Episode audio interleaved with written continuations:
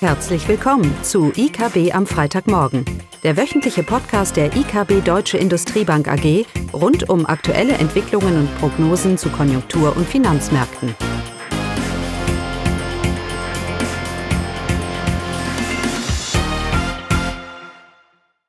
Willkommen zu IKB am Freitagmorgen, heute mit Caroline und Klaus. So ist das. Und die Themen heute? Ja, heute beschäftigen wir uns mal wieder mit der deutschen Industrie und hier vor allem mit dem Branchenausblick. Genau, aber zu Jahresanfang wollen wir vielleicht erstmal ganz kurz zurückschauen. Jetzt haben wir zwei Jahre, zwei Jahre Corona äh, hinter uns. Minus fünf Prozent äh, BIP-Einbruch in 2020, plus drei Prozent etwa letztes, letztes Jahr. Wir werden Mitte des Jahres das Vorkrisenniveau wieder, wieder erreichen. Und wir machen uns große Sorgen über Inflation und Lieferengpässe und über Schulden und so weiter. Und wir vergessen eigentlich den Erfolg, den die Fiskal- und Geldpolitik die letzten zwei Jahre hatte.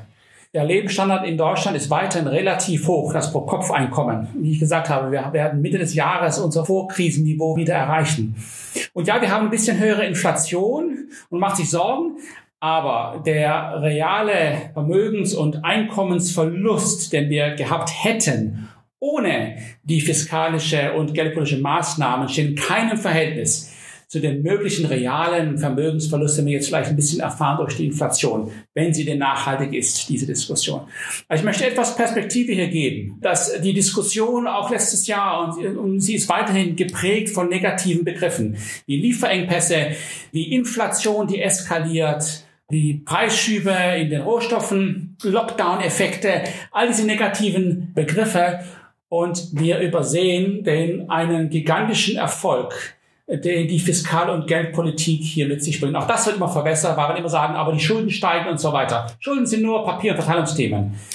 Das reale, der reale Wohlstand und Lebensstandard ist erstaunlich stabil gehalten worden infolge der Fiskal- und Geldpolitik. Großer, großer Erfolg für, für eine aktive Fiskal- und vor allem auch für eine aktive Geldpolitik. Das möchte ich hier mal ganz ausdrücklich sagen, bei all den Kritiken, die auch die EZB hat, mit einer höheren Inflation. Wir kommen von zehn Jahren zu niedriger Inflation. Also auch da muss man Perspektive behalten. Äh, und das steht in keinem Verhältnis zu den Risiken, die, äh, was hier alles hätte schiefgehen können infolge dieser, dieser Pandemie der letzten beiden Jahre gilt es auch für die Fiskalpolitik, Caroline, was die Kurzarbeitregeln und so weiter angeht. Hier ist viel, viel richtig gelaufen und wir sollten das nicht anhand den höheren Schulden jetzt relativieren als ob es notwendig gewesen wäre und jetzt müssen wir das irgendwie abarbeiten äh, und es ist alles irgendwie so negativ. Ja. Ähm, die Wirtschaft steht relativ gut da, dank der Fiskalpolitik. Äh, die Lieferketten, die Produktionsprozesse und so weiter ist alles zusammengehalten worden, dank Kurzarbeitregel und dank Fiskalpolitik. Ultimativ natürlich auch dank der niedrigen Zinsen durch die Geldpolitik und das ist ein großer, großer Erfolg. Das gilt eigentlich für die meisten Volkswirtschaften weltweit. Das ist etwas, was wir gelernt haben seit der Finanzkrise, dass wir genötigt worden sind, hier ganz neue Schritte zu gehen. Und die haben sich nach der Finanzkrise wie auch jetzt als erfolgreich herausgestellt. Und übrigens, es gilt auch für die Eurozone insgesamt. Ich glaube, ich habe schon mal gesagt in dieser Runde. Der Euro ist heute, die Währungsunion steht heute stabiler da als vor Corona, weil die Geldpolitik genötigt wurde, hier neue Wege zu gehen und dadurch eine, ja, ich will jetzt nicht sagen Fiskalunion, aber sind wir noch nicht, aber eine doch viel engere Zusammenarbeit und Kooperation der, der EU-Länder und der Euro-Länder hier sicher, sicherzustellen. Und das hilft, dass, äh, wie gesagt, der Euro steht heute robuster da, als was es vorher war. Weil die EZB jetzt wirklich wahrhaftig eine Notenbank für jeden einzelnen Euro-Land geworden ist, ja, dank dem PEP-Programm. Und das sind große Erfolge, das äh, darf man auch hier mal sagen. Aber wenn es so zwei Wörter gibt, das Schreckenswort, also für Volkswirte war das Schreckenwort 2020 sicherlich Lockdown. Und 2021 ist es Lieferengpässe. Ja, aber das ist ja, dass die Lieferengpässe sind daran schuld, dass wir nicht wachsen und sind daran schuld, dass die Inflation steigt. Oh, die Lieferengpässe. Das ist das große, große Thema gewesen. Und jetzt wieder mal gezeigt, wie wenig Vertrauen wir eigentlich haben in eine Marktwirtschaft. In eine Wirtschaft, wo Markt und Angebot und Nachfrage und dann eben auch die Preise sich anpassen, aber dementsprechend auch Reaktionen mit sich bringen. Ja, wir sind jetzt immer viel zu statisch.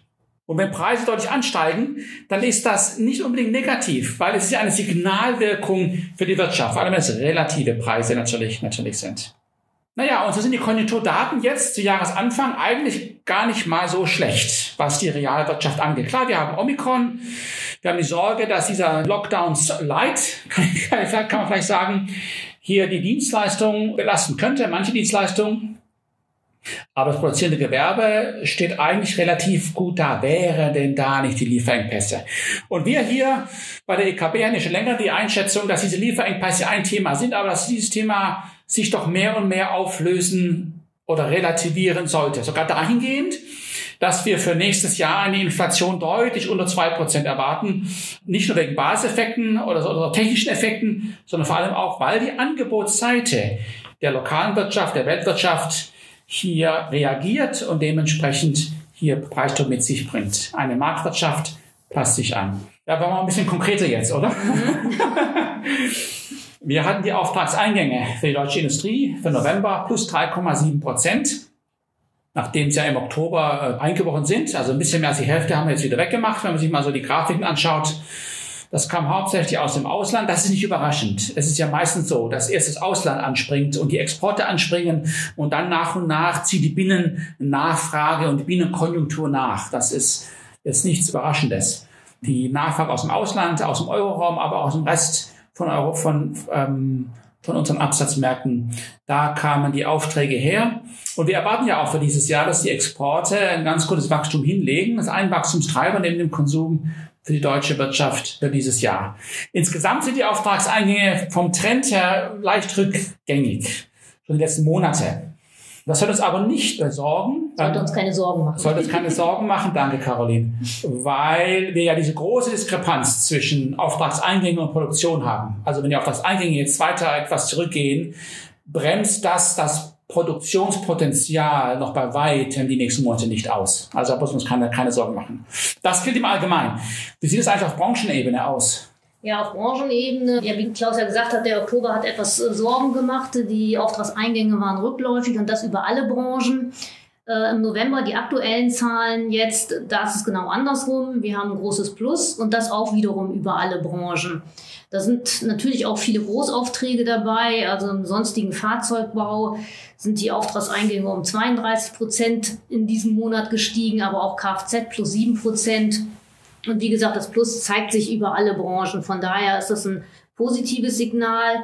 Und auch wenn sie jetzt rückläufig waren, die Auftragseingänge bezogen auf das Gesamtjahr, Januar bis November letzten Jahres, äh, haben wir bei den Auftragseingängen Plus von 18 Prozent gegenüber einem Mini-Produktionsplus von nur drei Prozent wahrscheinlich.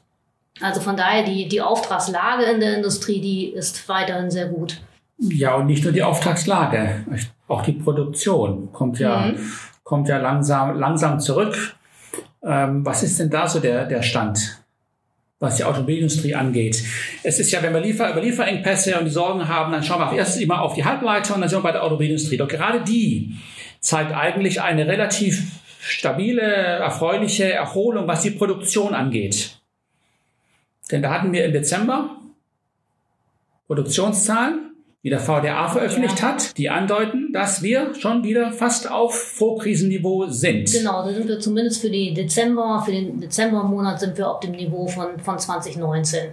Genau, das heißt aber normalerweise der Rückgang, den man erwarten würde, im Dezember, der ist diesmal nicht so stark ausgeprägt oder gar nicht. Und von daher sind wir fast wieder da, wo wir in den vorigen Jahren im Dezember waren.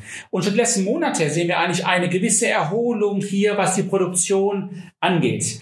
Das heißt, wir sehen hier, so interpretieren wir die Daten, erste Ansätze, dass sich diese Lieferengpass-Thematik eben jetzt doch etwas lockert. Und diesen, diese Dynamik, dieser Trend warten wir verstärkt auch in diesem Jahr. Mhm. Das wird auch bestätigt durch die Stimmungsindikatoren in, in China und auch in den USA, auch wenn der ISM-Index etwas zurückgegangen ist. Aber auch hier der Teilindikator äh, verdeutlicht doch oder signalisiert, dass die Lieferengpässe sich doch abschwächen sollten. Zumindest jetzt im Dezember ist das zu sehen. Genau, darum erwarten wir auch relativ robuste Wachstumszahlen für dieses Jahr. Genau, wir gehen für das verarbeitende Gewerbe im laufenden Jahr vom Wachstum von ungefähr 4% aus, nach 3% im letzten Jahr. Und das, dieses Produktionsplus zeigt sich dann auch in allen Branchen. Und viele der Branchen äh, werden dann auch das Vorkrisenniveau von 2019 erreicht haben. Das gilt für die Papierindustrie, Chemie und Pharma. Pharma ist natürlich sicherlich der, der Gewinner der Corona-Krise, aber auch für andere Branchen wie Elektroindustrie, die, die vielleicht auch zum Teil davon profitiert hat von der Krise. Andere Branchen hängen natürlich weiterhin hinterher. Maschinenbau, obwohl die Auftragseingänge jetzt sehr stark waren, äh, wird sicherlich das Vorkrisenniveau noch nicht erreicht haben.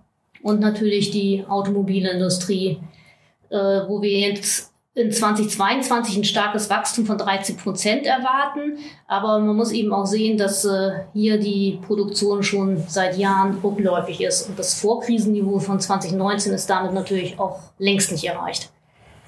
Genau. Aber die Richtung stimmt. Ja. Wir sehen, wir sehen, dass sie weltweit, weltweit oder auch lokal, dass die Angebotsseite der Wirtschaft auf die Lieferengpässe langsam aber sicher reagieren wird. Und das wird sich mehr und mehr festigen.